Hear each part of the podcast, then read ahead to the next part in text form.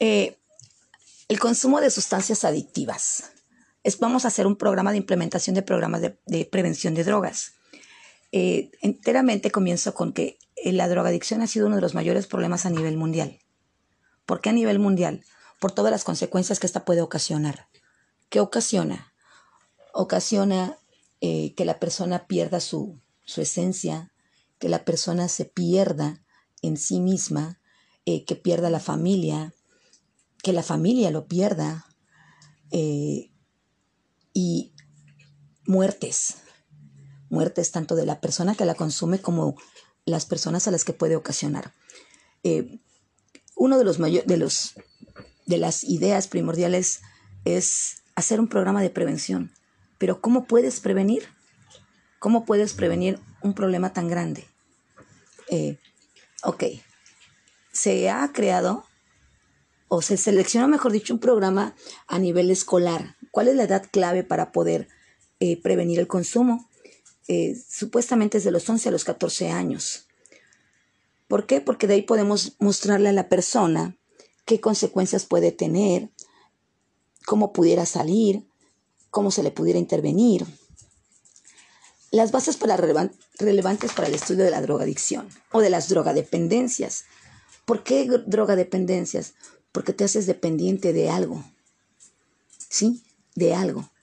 Una característica clara en el estudio de las drogas es que sin duda es la ausencia de un carácter teórico. Entonces vamos a ver que tendríamos que trabajar en tres, ángulos, tres líneas. Intervención, prevención y reinserción. Podemos decir que cuando un sujeto tiene información o conocimiento de lo que, de lo que le puede ocasionar, puede que con ello disminuya o evite el consumo. Desgraciadamente, desgraciadamente, eh, cuando lo toman a la, edad juvenil, el joven relaciona la droga con la diversión. Creo que es sabido por todos que en la adolescencia es donde más te diviertes. Entonces, cuando viene una desviación eh, mental ¿Por qué? ¿Por qué desviación mental? Porque él va a relacionar. Muchas veces provoca, eh, consumen algo de droga por curiosidad y luego, como se la pasaron bien bonito en lo que le llaman los famosos viajes, él lo, lo ve divertido, pero no sabe en qué momento puede llegar a hacerse adicto. Sí, adicto. Entonces, ¿por qué es una línea muy delgada la que se puede romper? ¿Por qué? Porque normalmente, por ejemplo, una droga muy, muy clara es, el alcohol.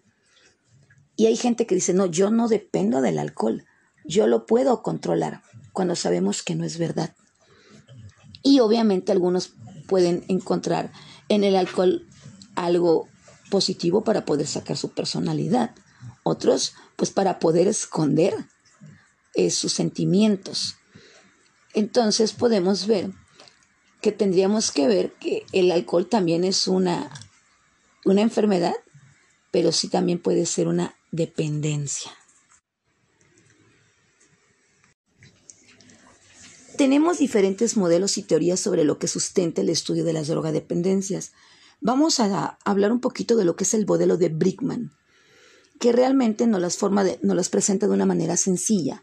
Es un modelo que nos planta eh, diferentes formas. Tenemos el modelo moral. Se le considera a, una persona que es responsable. Si él es responsable de su inicio y de cómo se va desarrollando su adicción. ¿Por qué responsable? Porque está consciente. Este modelo es un poco relevante en cuanto a la literatura. Y la persona es adicta, pero tiene un carácter débil. A pesar de que está consciente de su drogadicción, ¿qué es lo que le falta? Le falta una, le falta falta de voluntad para poder salir de su problema o de su adicción. Otro modelo pudiéramos decir el modelo cultural. Este modelo también para una persona eh, es responsable de, su inicio, ¿sí? Sí, del inicio de su, de su adicción, pero es incapaz de poder detener su consumo. ¿Por qué? Porque esta persona requiere una, según ella, una, una ayuda suprema, es decir, un ser divino. Tenemos el modelo médico. El modelo médico nos puede definir un, individuo que no es responsable del origen. ¿Por qué? Porque es algo biológico. Aquí pudiéramos decir lo que es la persona que de alguna forma eh, nació con esa adicción y necesita ayuda de una persona cualificada. Pudiéramos decir que la gente que consume eh, cocaína, al traer un hijo al mundo, la persona ya nace con esa, con esa adicción. Tenemos el modelo compensatorio, que este se considera una persona responsable del inicio y del desarrollo de su dependencia, pero, pero sí es responsable de su solución, porque puede.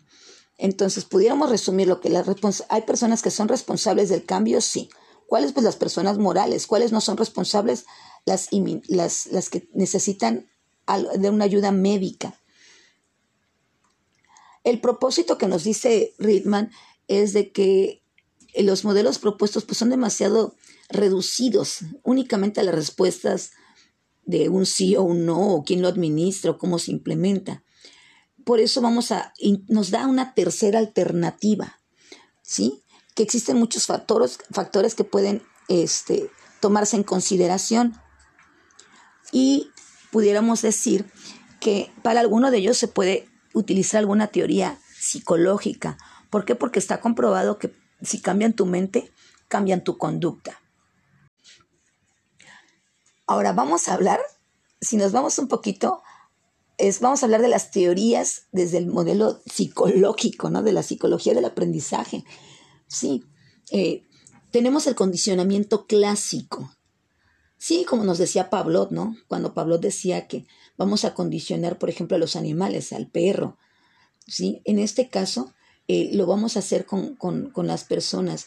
Una persona podemos, eh, de alguna forma, que, que relaciona eh, su adicción, pero necesita mucha ayuda. Puede requerir de grupos de apoyo.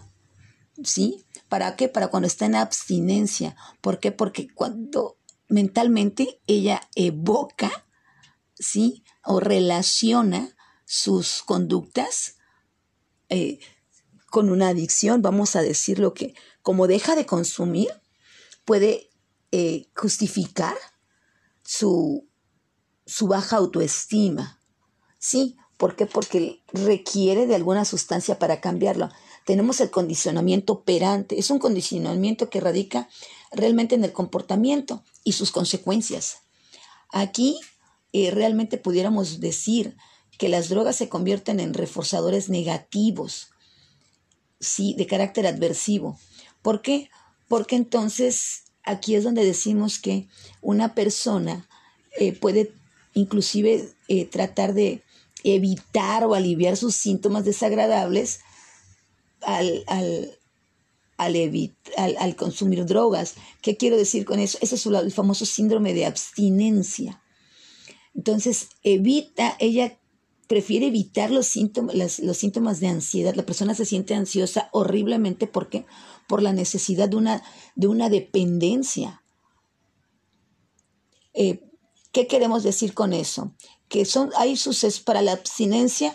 Eh, las personas tenemos que, tratar de cambiarle los recuerdos, algo que lo, que lo pueda relacionar con una, con una adicción.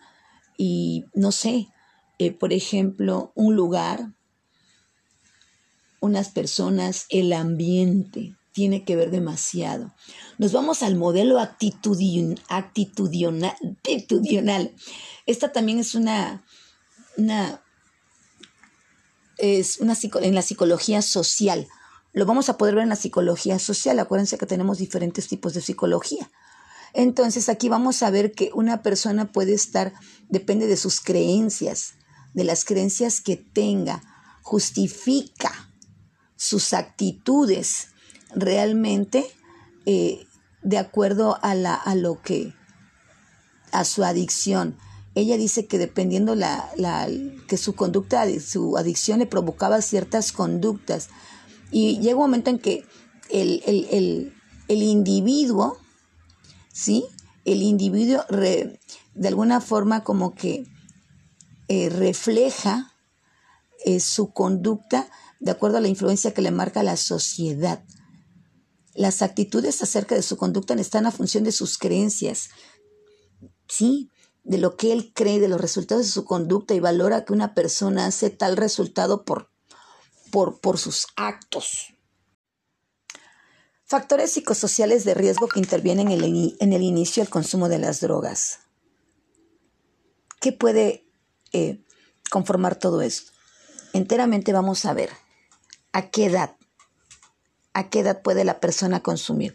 ¿Cuáles son los factores individuales? La edad del, del individuo, sus características, cómo es su personalidad, cómo está su autoestima, cómo se tiene él a sí mismo y qué tanto, qué tanto puede controlarse. Otros también factores son los factores relacionales. ¿Cuáles son estos? La familia. Porque puede que él tenga una adicción por una conducta aprendida. La escuela. ¿Por qué? Pues porque en la escuela se aprenden muchas cosas, porque muchas veces con tal de pertenecer a algo, forman grupos y si ese grupo, para poder pertenecer a ese grupo, tiene que consumir, lo va a hacer, por una necesidad de pertenecer. O también pueden ser grupos de iguales. Ahí pudiéramos eh, decir cuando se identifican los nerds, los que visten de negro, los que son solitarios, entonces, de alguna forma, hay que ver cuáles, estos, todos este tipo de cosas son, son riesgos. Ahora, los factores sociales. Ahorita realmente la disponibilidad o la, o la accesibilidad que tienen realmente a las drogas. Y otra cosa es también la publicidad. No nos estamos dando cuenta. Pero a mi punto de vista muy personal, cuando te están hable y hable y hable y hable de algo, puedes caer en la curiosidad entonces yo creo que también que cuando hablamos de alguna, cuando se hace alguna publicidad, ya puede ser positivo o negativo para algún consumo, sí se tiene que analizar un poquito más. ¿Por qué? Porque la persona lo puede llegar a probar por curiosidad. Entonces considero que es importante que cuando manejemos esto en una campaña publicitaria lo sepamos hacer. Eh, ¿Cuándo nace eh, o cuándo puede una persona eh, probar el alcohol, por ejemplo? En una fiesta escolar. ¿Y por qué? Pues por curiosidad. En una fiesta familiar inclusive. ¿Por qué? Bueno, nada más para que lo pruebe. Pero no sabemos realmente qué le estamos dando o qué podemos ocasionar. Entonces pudiéramos decir que es bien importante conocer en qué edad inicia la persona su adicción en qué edad. Porque puede ser muy joven, joven de 11 a 15 años, o puede ser de los 16 a los 20. Cuando entran, ahí podemos tomar la, la población del bachillerato. Ahí cuando están, tienen más acceso. ¿Por qué? Porque por la edad ya pueden entrar a discotecas, ya pueden entrar a, ya les pueden vender. Entonces, obviamente se amplía su mundo y obviamente las curiosidades aumentan y ahí es cuando pueden llegar a, conocer la droga y hallar placer en ellas. Ámbitos de intervención. Para que nosotros podamos intervenir, pues tendríamos que hacer un programa. Y el programa primeramente tiene que ser 100% preventivo. Para que podamos prevenir, pues ¿qué vamos a hacer? Pues primeramente vamos a informar. Y ahí eh, pudiéramos hacerlo eh, diciéndoles qué es el, la idea fundamental del programa, cuál es nuestra mentalidad, cuál es nuestra idea, hacia dónde vamos. Ahí les vamos a ir dando inclusive, pues de alguna forma que el programa se está haciendo para, pues, para poderles evitar que caigan en una adicción, para que puedan contener, para que puedan vivir con un, una, una salud física y mental eh, bien, y nos vamos a poder apoyar por hacerlas por medio de diferentes campañas. Podemos hacer las campañas ahorita, hay muchas. Puede ser este eh, por, los medios de comunicación, o como pudieran ser el Facebook, puede ser el Internet, puede ser la prensa, radio, inclusive en cadenas. Pudiera ser, si nos vamos a televisión, pues a lo mejor pudiéramos hacer un programa especial, inclusive por películas. Podemos hacer también eh, programas educativos. ¿Cuáles son estos que pues por medio de la educación es irnos a las escuelas o a las comunidades a, explicarles a la gente qué es el consumo, cómo avanza, cómo puedes evitarlo, si ya estás dentro, cómo puedes salirte de él. ¿Por qué? Porque les podemos decir, informarles que hay diferentes alternativas para salir, podemos hacer intervenciones y si ya la persona está en gran abuso, podemos ofrecerle un tratamiento. ¿Para qué? Para que pueda hacer una recuperación, eh, que se rehabilite y vamos a prevenir que tenga una caída. El desarrollo del diseño de intervención. Cuando queremos desarrollar un problema para poder intervenir, pues vamos a tratar de hacerlo por un modelo pues tiene que ser multivariado. ¿Por qué? Porque vamos a hacerlo por el, eh, por tanto familiar, educativo y también comunitario. Si nos vamos al lado escolar, pues vamos a hacerlo por medio de enseñanzas a nivel primarias de cómo es una, de cómo debe de ser la salud y vamos a decirles qué son las drogas.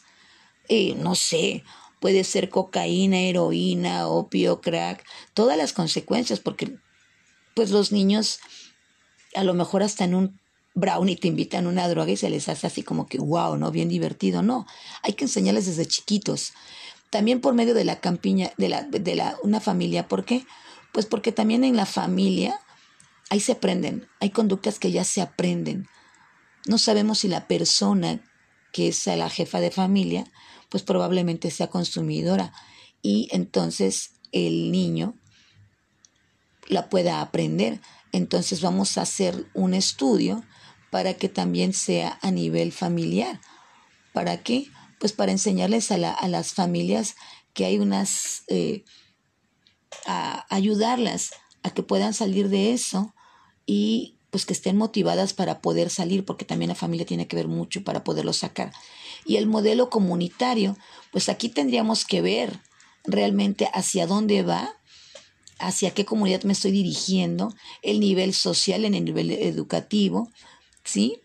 Entonces ahí tendríamos que hacer un programa informativo y también vamos a hacer un programa, pues de alguna manera que tenga como que, si es una intervención, pero pero diferente. Vamos a capacitar y darles herramientas a las personas. Vamos a buscar los líderes en determinadas comunidades. ¿Para qué? Pues para que de alguna forma nos pueda ayudar. ¿Creen ustedes que la, la regularización de drogas sería lo ideal para detenerlos? ¿Consideran que si los hacemos, que si la legalizamos disminuya? Esa es una muy buena pregunta para la sociedad. ¿Tú qué opinas? Eh, regresándome al modelo multivariado, vamos a tomar en cuenta que tenemos el pro y el contra. ¿Cuál es el pro? Pues el pro pudiera ser que pudiera ser un programa que puedes darle a una población infantil y adulta. A la infantil, porque apenas va a empezar, y la adulta, porque a lo mejor lo puedas disminuir el programa puede ser, estar súper coordinado. Vamos a también a, la, ventaja es que vamos a, unir recursos, tanto de la sociedad como del gobierno. Y podemos hacer una sensibilización de sectores sociales. Ahora, ¿cuáles son las desventajas? Eh, primeramente, nos vamos a lo económico. ¿Por qué? Porque cuesta mucho. Cuesta mucho frenar hay tanta publicidad. También necesitamos ayuda, pues, de, de, de, publicidad, de médicos especialistas, eh, de personas que nos lleven o nos puedan llevar los programas a los lugares. Eh, también pudiera ser que no, esté, no haya una coordinación correcta. ¿Qué quiere decir? Que si no tenemos arriba en la pirámide una persona que lo sepa hacer, lo demás se cae. Eh, a nivel global, es algo, es lo más complejo que pudiéramos hacer. Y también pudiera ser que se pueda contaminar. ¿Por qué contaminar? Porque la información se pueda distorsionar. Al distorsionarse, vamos a contaminar nuestra, nuestra idea. Entonces, ¿qué pudiéramos decir? Que nuestro, ¿Cuál sería nuestro objetivo? Tendríamos que tener un, un objetivo perfectamente claro, un objetivo general. ¿Cuál sería? Ah, pues entonces vamos a, hacer un programa de 100% de prevención para la disminución. Y de ahí nos vamos a hacer un programa, objetivos específicos. ¿Qué quiero en específico? ¿Qué quiero? Pues a lo mejor quiero prevenir que la gente caiga en esto. Eh, quiero que la gente tenga una salud física y psicológica. Pero también tengo que ser objetivos. Voy a erradicar, eh, primeramente, pues mi adicción al tabaco, puede ser también mi adicción al alcohol y otros tipos de drogas. En otros tipos de drogas ya nos metemos en otro campo, ¿eh? porque tenemos diferentes. Entonces, ¿qué tendríamos que hacer? Primeramente en la frase, en la primera fase vamos a organizar. ¿Qué es lo que quiero? Vamos a partir. Hacernos una pregunta. Ya que lo, ya que lo hice, ya me, ya me, me informé, vamos a hacer determinado programa en, un, en una intervención específica. En la fase 2, vamos a proceder a los grupos de ayuda qué técnicas voy a hacer, qué técnicas voy a utilizar. Entonces tenemos las técnicas, pues las de recursos al miedo, las, las del role playing, podemos hacer un video, podemos hacer una obra de teatro, nos pueden dar muchas cosas. En una obra de teatro podemos presentar tantas situaciones reales. En la frase 3, pues ahí nos vamos a ver entonces qué técnicas de intervención eh, se aplicaron, son las técnicas finales. ¿Sí? ¿Qué técnicas pudiéramos aplicar? Pues la técnica persuativa de los recursos al miedo, que es una que se prolongó eh, en sesiones orientadas hacia el riesgo y peligros reales. Inclusive podemos decirle a la persona que puede morir. Entonces, vamos a decir que las vamos a ir clasificando